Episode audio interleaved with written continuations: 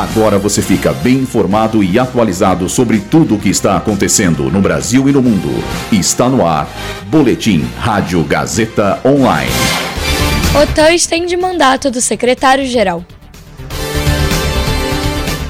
Senado aprova indicados do governo federal para o Banco Central. MEC divulga resultado da primeira chamada do ProUni. Eu sou Luísa Borgli e esse é o Boletim Rádio Gazeta Online. A OTAN optou por estender o mandato do secretário-geral Jens Stoltenberg para 2024. A decisão significa continuidade na liderança da organização, evitando um conflito direto entre a Rússia e os membros da aliança, que oferecem apoio à Ucrânia na guerra. Vale ressaltar que o atual secretário-geral lidera a OTAN desde 2014 e já teve seu mandato prorrogado por três vezes. A Comissão de Assuntos Econômicos do Senado aprovou duas indicações do governo Lula para a diretoria do Banco Central.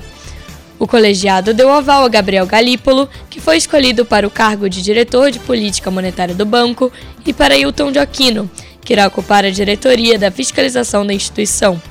Vale lembrar que as sabatinas dos indicados ocorreram em meio a fortes críticas de Lula ao presidente da instituição, Roberto Campos Neto, cujo mandato termina em 2024.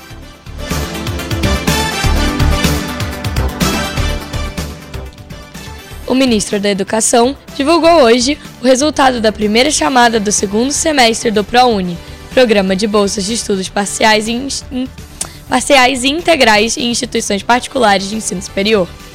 O candidato selecionado tem até o dia 14 para comprovar as informações contidas na inscrição para garantir a vaga. O resultado se encontra disponível no site acessounico.mec.gov.br barra ProUni.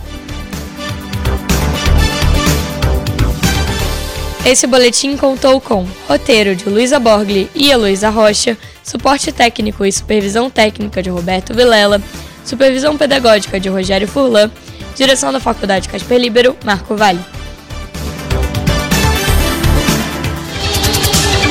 Boletim Rádio Gazeta Online.